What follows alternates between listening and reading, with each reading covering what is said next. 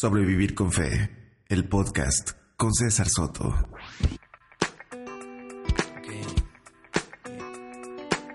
Venga, Shakiri.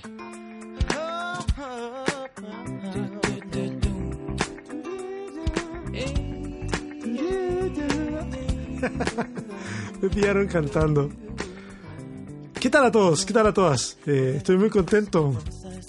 Qué buena música, ¿eh? ¿Conocen la canción? Escúchenla un poquito más.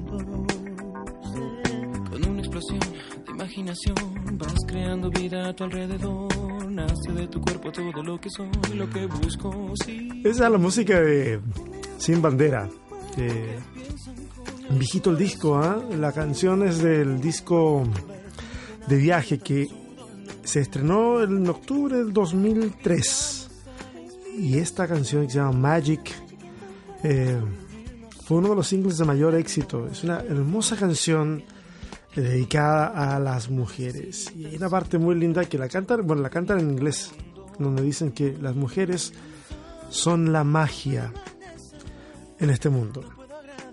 Y me parece una expresión muy poética. Me encanta la canción. Siempre, desde el momento en que, en que escuché esa canción, me gustó. Y cuando pensaba yo, ¿hay algún tema que, que pudiera representar más o menos lo que voy a hablar hoy? ¡Pum! Y apareció este en mi cabeza eh, inmediatamente. Eh. Voy, voy a entrar de plano en este asunto porque hay una cantidad de terreno que cubrir impresionante. Y la verdad yo no quiero dar la lata ah, en diatribias innecesarias, en vueltas para allá y para acá. Si bien ustedes saben de que mi intención no es hacer propiamente tal un estudio bíblico o un análisis en profundidad.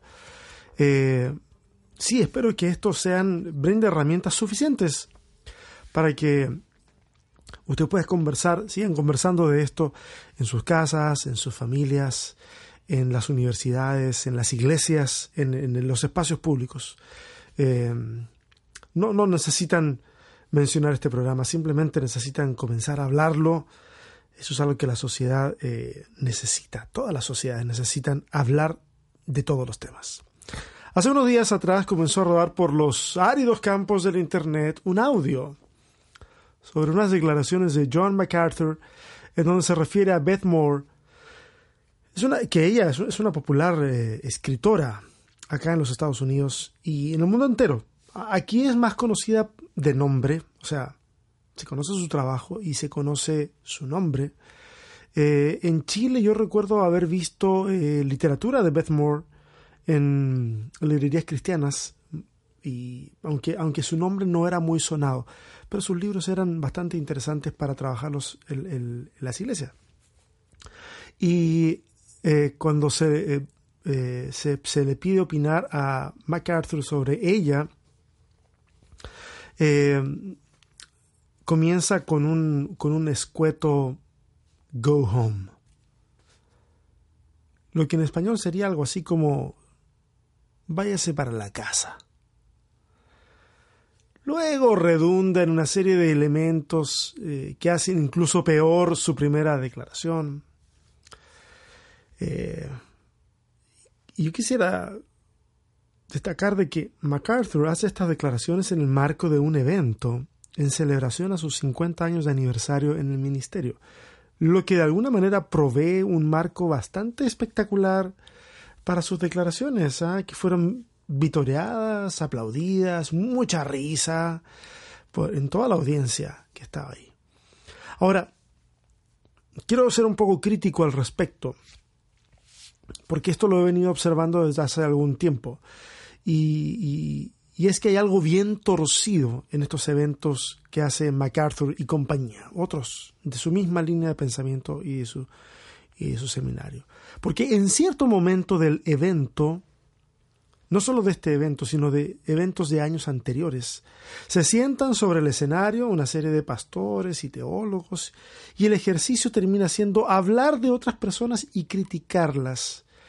Eh, se nombran personas y tópicos muy eh, candentes, eh, con audiencia ávida de escuchar lo que los que están sobre el escenario tienen que decir y, es material bastante eh, odioso, ¿ok? eh, ellos, los que están arriba, sienten el apoyo de la gente que los sigue a ellos y hay mucha risa y mucha burla. La verdad que es, es un evento, por lo menos esa parte del evento, no puedo juzgar el resto del evento, no, no, tengo mucho conocimiento al respecto, pero esa parte del evento es básicamente bullying, es bullying, tal cual, mediático, es enardecer personas con cierto tipo de opiniones para que luego las desparramen.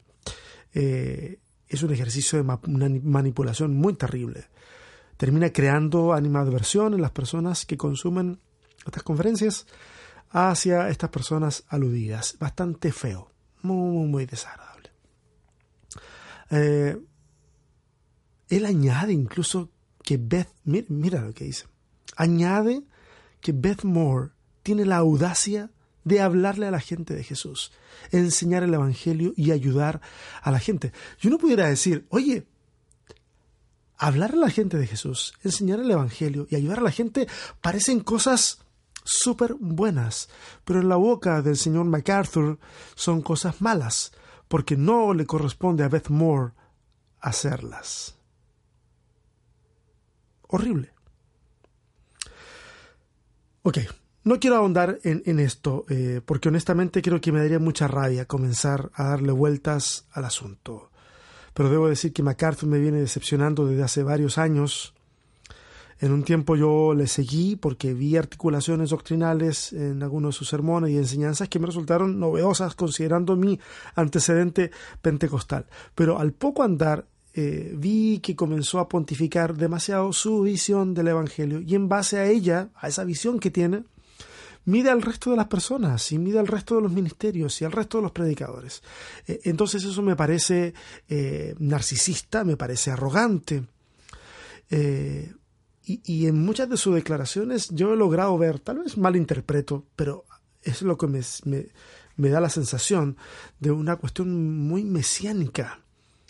Y eso me resulta agotador, cansador, intelectualmente cansador. Ahora, aclaro, Beth Moore me, parece, me, merece a mí una admiración especial eh, eh, por, por, por, el hecho de que ella responde a estas declaraciones de una forma muy diplomática, muy interesante, lo que en, México eh, se dice que es como, como una como una bofetada con guante blanco. Eh, pero, pero ella en sí, o sea, eh, lo que voy a hacer ahora, yo no quiero hacer una defensa de Beth Moore, la que eh, me parece respetable en su ministerio, pero frente a la cual yo no siento una especial admiración por ella, no he consumido su material, solamente algunas intervenciones que le he escuchado me han bastado para darme cuenta que posiblemente no esté en la misma línea de pensamiento que, tengo, entonces simplemente no he consumido eh, algo de ella, pero no tengo nada en contra de ella, ni tampoco particularmente a favor, aparte de la maestría con la que le responde por redes sociales a, MacArthur. Eh, entonces, no, este, este no es un asunto que, donde yo quiera atacar a MacArthur y defender a Beth Moore. No, no. Esto lo estoy tomando como pie para lo que vamos a hablar. Ahora, por otra parte, en Colombia ocurre algo muy interesante. Hace unos días se eligió la primera alcalde o alcaldesa que ha tenido el país cafetero. ¿Ok? Eso, mira, es que me da mucha risa. Esto ya sería un desastre para mentes conservadoras que no conciben que una mujer ocupe un lugar tradicionalmente ocupado por hombres. Pero es que además, Claudia Nayibe López, la nueva alcaldesa de Bogotá, es lesbiana. Ahora, ¿cuál creen ustedes que fue la reacción del colectivo cristiano frente a esta situación? Están horrorizados, horrorizados. Porque según el, sector más conservador, esta mujer traerá la debacle moral sobre la ciudad, dado que es eh, lesbiana. Como si ser lesbiana gay fuera una epidemia, que, vaya a saber uno, no sé, qué es lo que están pensando. Se llenan de teorías de guerra espiritual en donde se abren portales para ciertas cosas y se cierran ventanas para otra cosa. Ah, Aunque yo sumaría a esto el escándalo de que en Bogotá existen muchas mega iglesias que han comulgado con intereses políticos y que en más de una, de una ocasión profetizaron, en este caso también, profetizaron resultados electorales que resultaron no ser ciertos. Y yo me pregunto, bueno, ¿y frente a eso no hay escándalo? Frente a un profetismo de mercado que le ofrece a la gente lo que quiere escuchar y que finalmente se da contra las narices, no, eso no le dice nada, no hay algo de autocrítica ahí, yo espero que sí, no tengo idea. Pero eso, ese tema de cristianos en política y cómo manipulamos, eh, entre comillas, manipulamos al Espíritu Santo para que diga lo que yo quiero, eh, va a ser tema de otro día. Eh, pero antes de que se me salga, antes de que, que, se me pase y pueda seguir avanzando, quiero decirles una cosa. Por favor, basta de prejuicios. Basta de prejuicios. Oren cristianos de Colombia, oren para que esta mujer haga un trabajo excelente. Hay un montón de cosas que resolver en Bogotá, lo sé por amigos colombianos que están allá. Hay tremendos problemas de transporte, problemas de salud, de educación que merecen atención y al parecer ella tiene la intención de poder hacerlo. Por favor, oren por ella para que haga un buen trabajo, abran sus, su corazón, su mente, sus brazos para poder ser agentes de construcción en esa ciudad y no saquen deducciones antes de tiempo ni se dejen llevar por el miedo. Basta ya de usar el miedo como herramienta de manipulación y convencimiento. Ya basta, estoy hasta la coronilla de eso me doy vuelta por una parte en internet, miedo, me doy vuelta por otro lado, miedo. Ya, ya, ya, córtenla. Los cristianos somos especialmente susceptibles a eso. Y parece que lo tenemos heredado de esas amenazas que recibimos durante mucho tiempo con respecto al infierno, maldiciones que nos caerían si hacemos una u otra cosa, y, y, para rematarle está esta suerte de teoría de conspiración de que hay un plan mundial para hacer que todo el mundo sea gay, o sea, perdón, basta. Ya basta. Hagan su trabajo, hagamos nuestro trabajo, dejen que el resto haga lo suyo, levantemos voz profética cuando tengamos que levantarla en, pro de la justicia, de la defensa de, de aquellos que han sido más vulnerados, pero ya basta de meterle miedo en la cabeza a la gente. Y miren, escúchenme, aquellos que tiemblan de miedo frente a esta cosa. Alcaldes hay muchos en Colombia. Pero alcalde de Bogotá es casi casi el segundo escaño más importante del país. Casi casi. Nos extrañan de que si esta mujer hace un buen trabajo en la capital del país, en cuatro años más se esté postulando a la presidencia. Que no les extrañe, que puede pasar. Y si ha hecho un buen trabajo en, Bogotá, la gente va a querer que ese trabajo lo haga en el resto del país. Así que, oigan, por favor, concéntrense en lo importante, ¿ok? Ok, retomo mis cabales, retomo mis cabales y prosigo. Ok. Eh, durante la semana, frente a todo este tema, surgieron muchas cositas por ahí, por allá, y estuve intentando razonar con un grupo de personas por redes sociales, eh, que, bueno, es un pecado recurrente que tengo, ¿ok?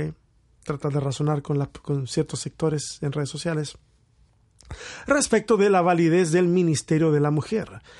Eh, como lo sabía yo desde un principio, eh, no tuve éxito, no, no, no iba a tener éxito, no lo tuve porque hay que entender que una vez que te haces adherente a una idea y ésta recibe el apoyo de tus líderes espirituales, te citan la Biblia sin mediar explicación alguna, eh, sino más bien lo que hacen es que usan un tono amenazante y como que si llegas a pensar diferente, entonces ya fuiste, ya, ya estás. Eh, entonces uno puede dar mil y un argumentos y todo va a ser desestimado con un eh, la Biblia no dice eso. Y ese es el fin de la discusión. Tú le puedes citar 20 pasajes de la Biblia y explicarlos y darles contexto, etcétera, etcétera. Sin embargo, te van a sacar un, pasaje y van a decir, pero esto dice otra cosa. Y eso es suficiente. Y no hay razonamiento que los mueva a moverse eh, de ese lugar. Entonces, francamente, no, no hay conversación. No hay ninguna conversación. entonces, todo este contexto inspiró lo que eh, les, les quiero compartir eh, y lo que vamos a hablar ahora. Ahora, ¿cuál es la base bíblica para afirmar lo que desde el cristianismo muchos han afirmado? Esto que la mujer no tiene, no puede tener lugar en, el ministerio. Y, yo básicamente creo que se trata de... Sí, básicamente creo que se trata de un tipo de lectura, de una forma de leer las cosas, eh, de la literatura paulina, es decir, de los escritos del apóstol Pablo. Y, entonces aquí quiero hacer notar unas cuantas, unas cuantas cosas. Eh, quiero ser enfático en algo muy en particular, y es que siempre encontraremos en la Biblia, y por favor, aquí prestenme atención, porque creo que esto es, es valioso. Valioso valioso no porque te va a enseñar algo nuevo, no, no, no. Valioso porque, porque de alguna manera estoy diciendo, estoy diciendo lo que yo creo, ¿ok? Eh, y, pretendo que lo que voy a decir no sea malinterpretado, entonces voy a decir esto.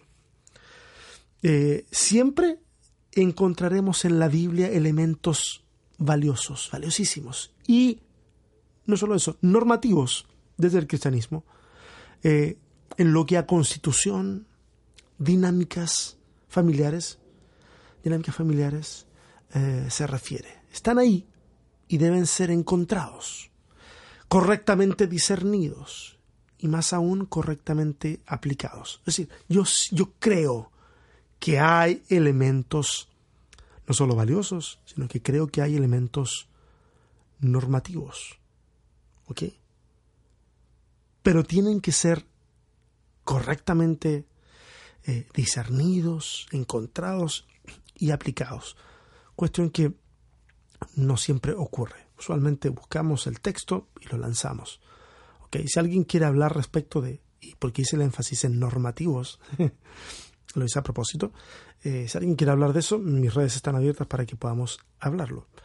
Eh, dicho esto, paso a decir lo siguiente. Es una lamentable decisión exegética el tomar un texto de la Biblia que habla de la familia o las relaciones eh, personales, las dinámicas y tensiones que hay entre un hombre y una mujer y otras cosas también, sin notar el contexto cultural claramente marcado y dominado por el patriarcalismo de la época. Eh, no podemos olvidar que las concepciones que se tienen de la mujer en el texto bíblico son básicamente las mismas que las naciones circunvecinas. Y digo básicamente porque creo que hay un elemento revelatorio de Dios en el texto y, en esa cultura en particular que deja ver otras cuestiones culturales en las cuales la mujer tiene una dimensión diferente, algo, algo, algo muy bonito, pero básicamente en su esencia es muy igual a la del resto de las naciones que están a su alrededor. Entonces es importantísimo, antes de copiar y pegar un texto bíblico, para hacer válido mi punto de vista, es súper importante que pueda pasar un tiempo en los contextos, incluido mi propio contexto, y luego entonces buscar las implicancias actuales de lo que estamos leyendo. ¿Ok? Por ejemplo, en tiempos antiguos, al menos en las culturas que corresponden a las del Nuevo Testamento, la mujer ocupa un lugar de muy baja posición no son contadas, por ejemplo, en los milagros de las alimentaciones milagrosas que aparecen en los evangelios. Y no son contadas porque porque no cuentan. Una mujer es tremendamente vulnerable. Su periodo menstrual es vulnerabilidad, es impureza. Ella como mujer es válida en tanto sea fértil, y pueda producir algo para la casa. De lo contrario, no es mucho más valiosa que algo de ganado. Triste, pero real. Ese es el contexto, más o menos, cultural en el Nuevo Testamento. Ahora, que Pablo le diga, por ejemplo, al, carcelero que será salvo él y toda su casa es una cuestión evidente, si el, carcelero, me cuesta la palabra, carcelero, si el carcelero se hubiera convertido en adorador de, no sé, del eucalipto, ¿ah? de un árbol, eh, toda su familia hubiese tenido que adherir a semejante culto, porque el, sistema es patriarcal, eh, la religión familiar es la religión del cabeza de familia. Eso explica, al menos en parte, la debacle que el Evangelio provocaría en las familias por ejemplo, cuando se habla del hijo en contra del padre, la nuera en contra de la suegra, que es parte de una declaración muy compleja de Jesús en, los evangelios. Eh, un tema de lealtades, un tema de manejo de las dinámicas del poder. Ese es el contexto en el que vive Jesús, en el que vive Pablo. De ambos, el misógino pareciera ser Pablo, pero la pregunta es, ¿lo es? Se me viene a la mente, hay... Tuve la oportunidad de conocer a un pastor súper misógino. Ah, me, da mucha tristeza. Se me vino el recuerdo ahora, recién, pum. No lo tenía aquí en mis notas, nada. Muy misógino. De, comentarios muy desafortunados. Eh, por supuesto, frente a otros hombres, no frente a otras mujeres. Eh, desastre. Yo me ponía a pensar, no, no, no me atrevo ni siquiera a reproducir los comentarios que hacía, pero yo me ponía a pensar en esos momentos eh, qué terrible sería que la gente supiera lo que piensa respecto de, de las mujeres. Súper mal. En fin, bueno. Hoy quiero de alguna manera defender a Pablo hasta donde se pueda. Hasta donde se pueda. Yo tampoco quiero entrar en una defensa ciega Ok, quiero, quiero, quiero entrar en una defensa, pero abrir el argumento para que la conversación se abra también en redes.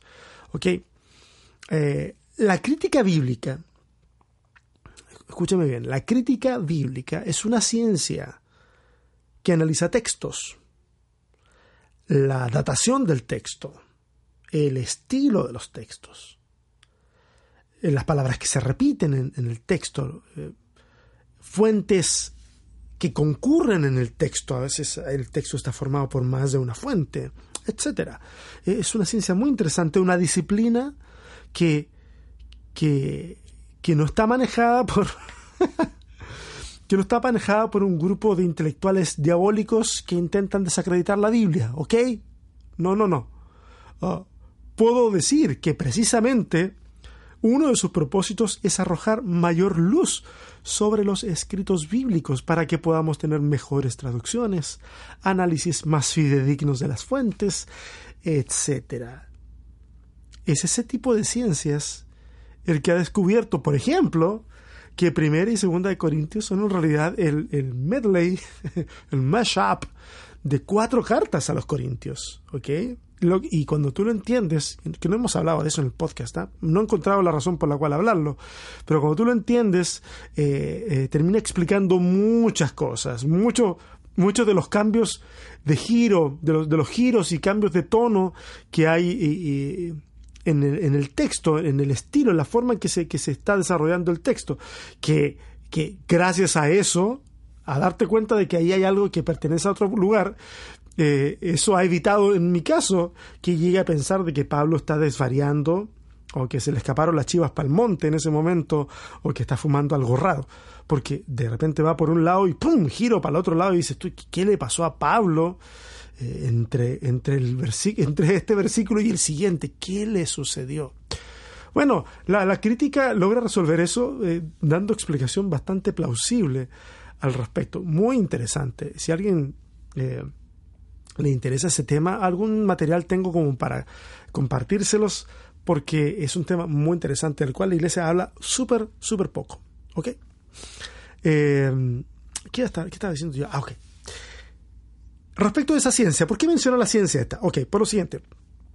Eh, en base a una excelente argumentación que no voy a alcanzar a dar ahora, porque no, no voy para allá, sino que voy para otro lado, pero quiero usar esto como trampolín para lo que, para lo que voy a decir.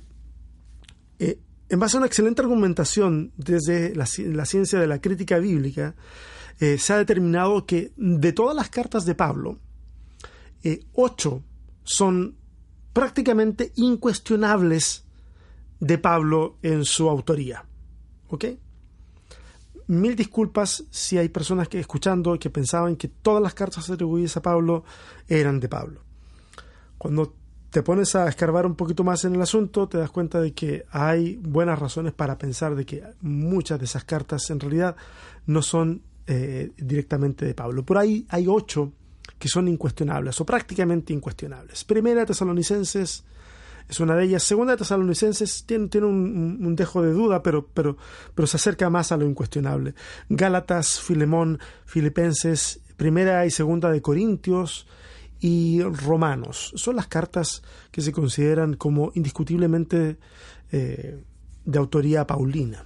El resto contendrían material paulino, pero serían de una redacción posterior. Es decir, ahí está, hay pensamientos de Pablo, tal vez fragmentos de cartas que fueron reestructuradas, eh, algo de, algo de, de tradición oral dentro de los discípulos de Pablo y, todo ese tipo de cosas. hay material de Pablo, pero tiene una redacción posterior. Efesios y Colosenses, por ejemplo, presentan argumentos en contra y a favor lo que hace más complicado determinar su paternidad.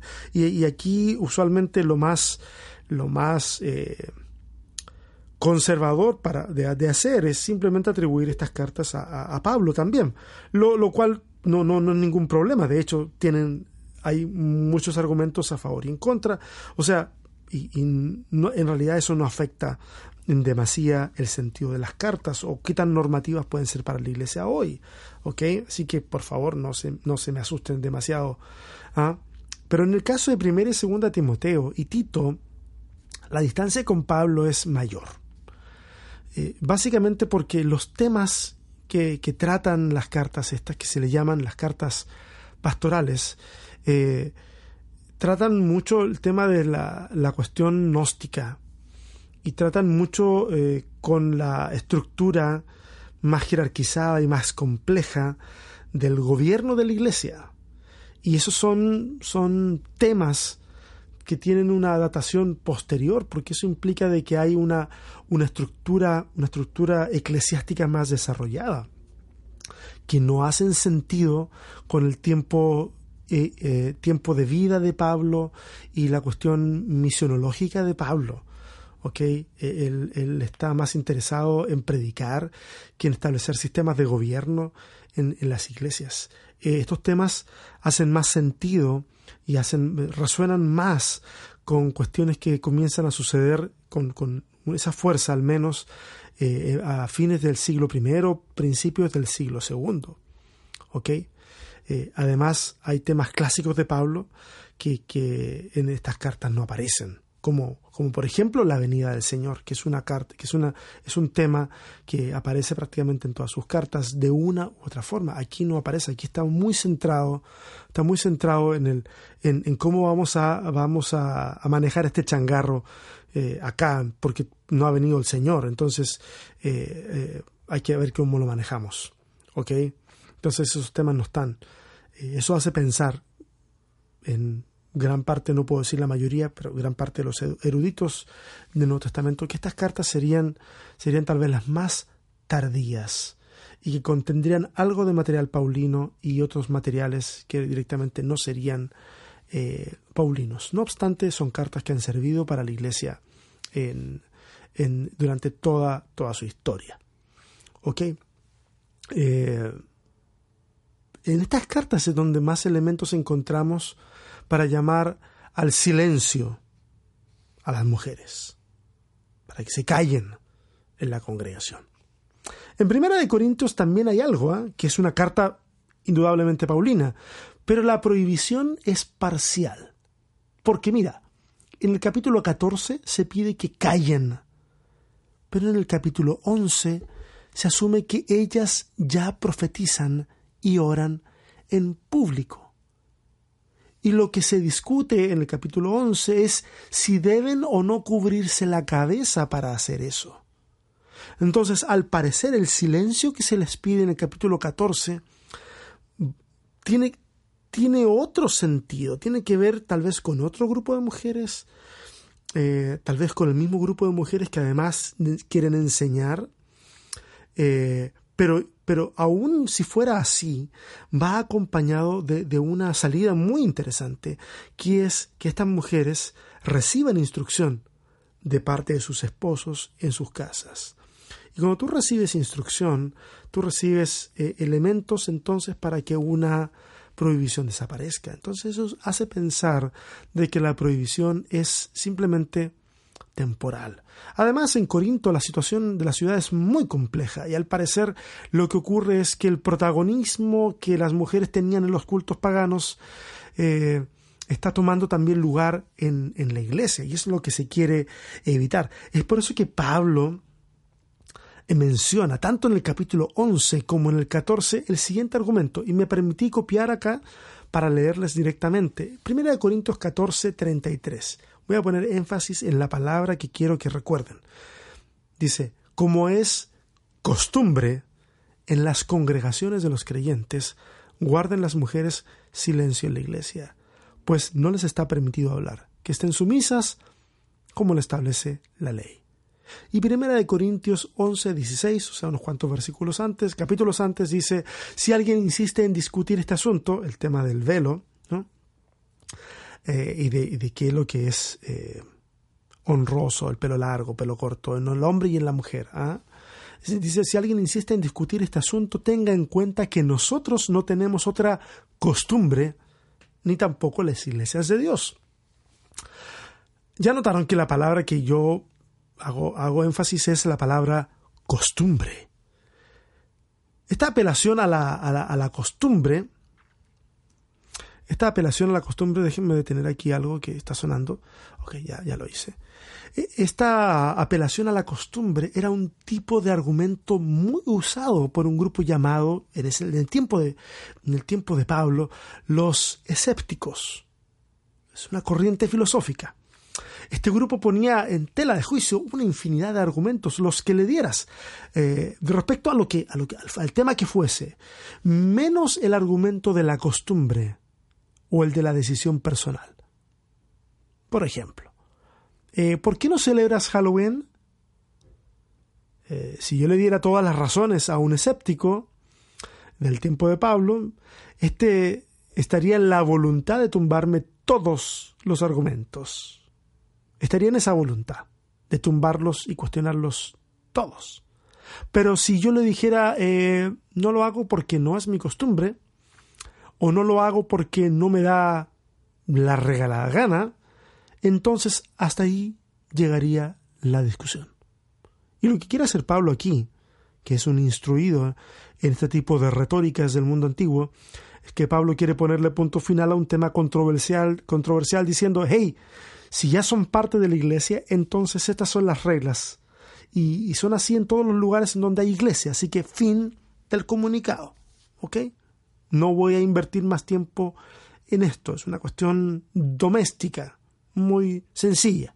Así es, que así sea. ¿Ok?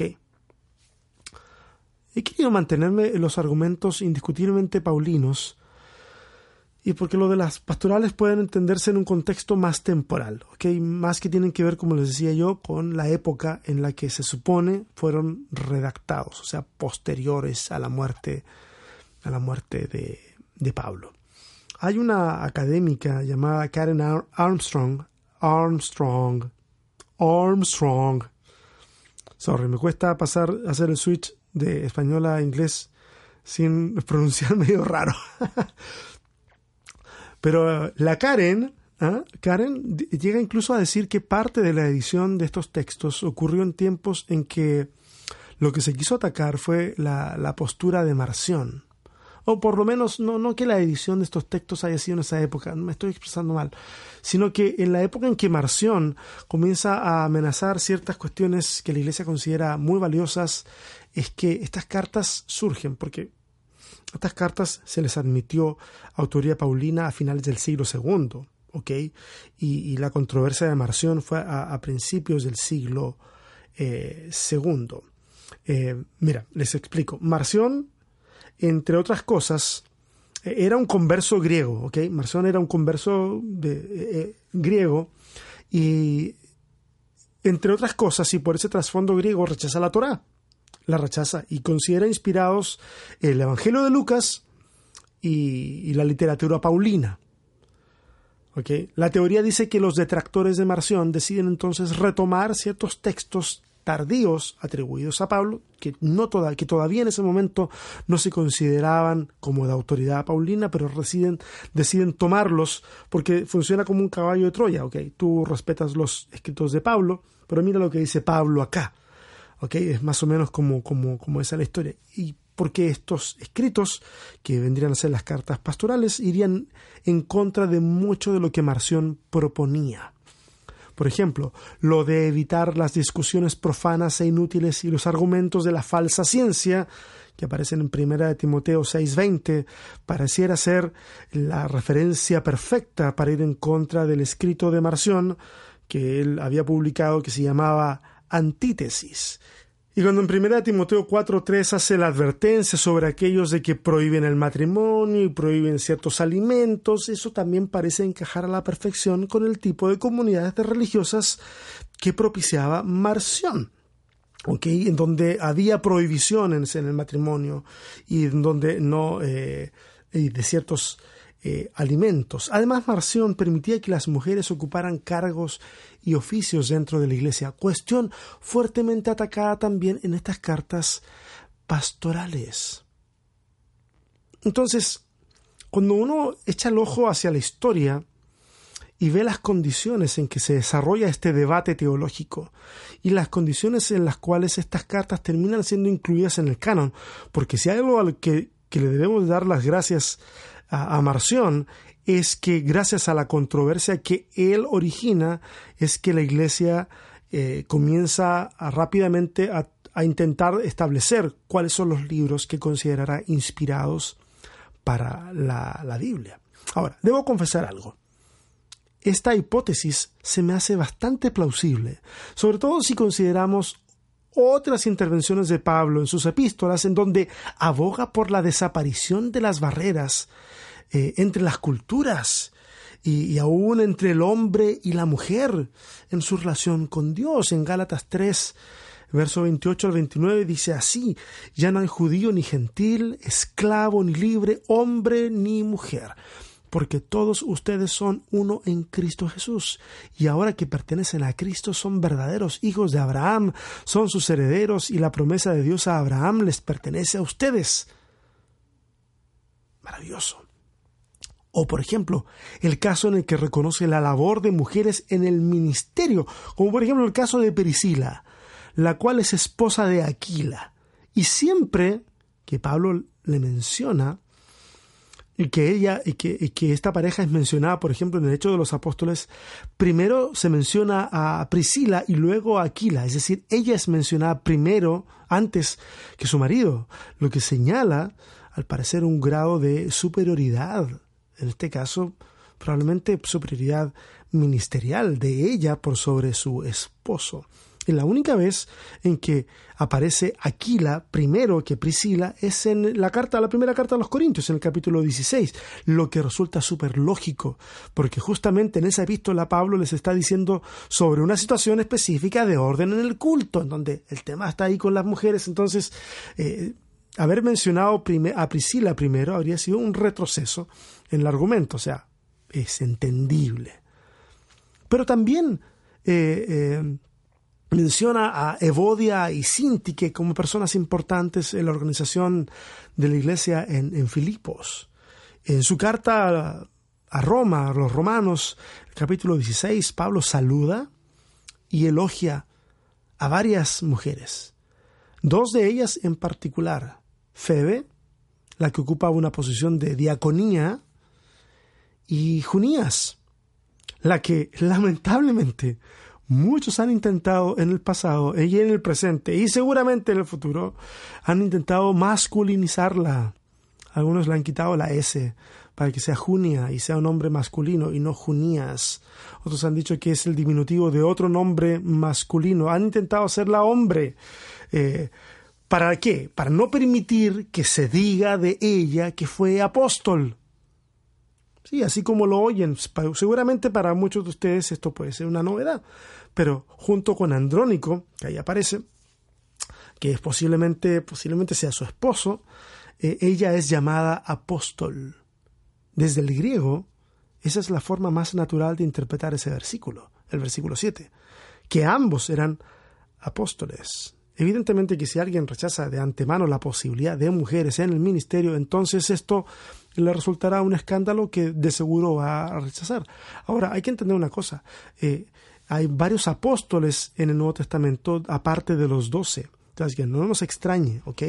Bernabé es, es llamado apóstol, eh, Timoteo es llamado apóstol. ¿Por qué? Porque la cuestión apostólica eh, no es una cuestión jerárquica como la han querido hacer notar hoy día algunos movimientos, sino la cuestión apostólica era una cuestión de estar en ser enviado a hacer algo, enviado con el respaldo de la iglesia, enviado, enviado con el respeto, por supuesto, y con cierto grado de autoridad para poder enseñar en, en, otros, en otros lugares, a otras congregaciones, pero enviados al final de cuentas, no, no un cargo como, como a veces se nos puede ocurrir. Entonces, no es de extrañar que, que hayan otros apóstoles. Lo que sí es menos, fue menos frecuente es que hubieran mujeres apóstoles, pero las hubo, las hubo. Y voy cayendo en la cuenta que este podcast se ha salido de toda proporción porque aún nos falta ver el tema de la mujer desde el Génesis, desde la iglesia primitiva, ¿qué, dice ahí en el libro de los Hechos? Eh, nos falta verlo desde Jesús. Y si lo hago ahora, podría hacerlo. Eh, el podcast va a quedar como de dos horas. Y eso ya resulta en algo inescuchable. Yo no escucharía uno de dos horas. Así que, sin proponérmelo, eh, esto va a terminar siendo un asunto de dos partes. ¿Ok? Entonces va a haber una segunda parte. Y si lo amerita, que no lo sé, vamos a ver el interés, eh, puede haber una tercera parte, no lo sé.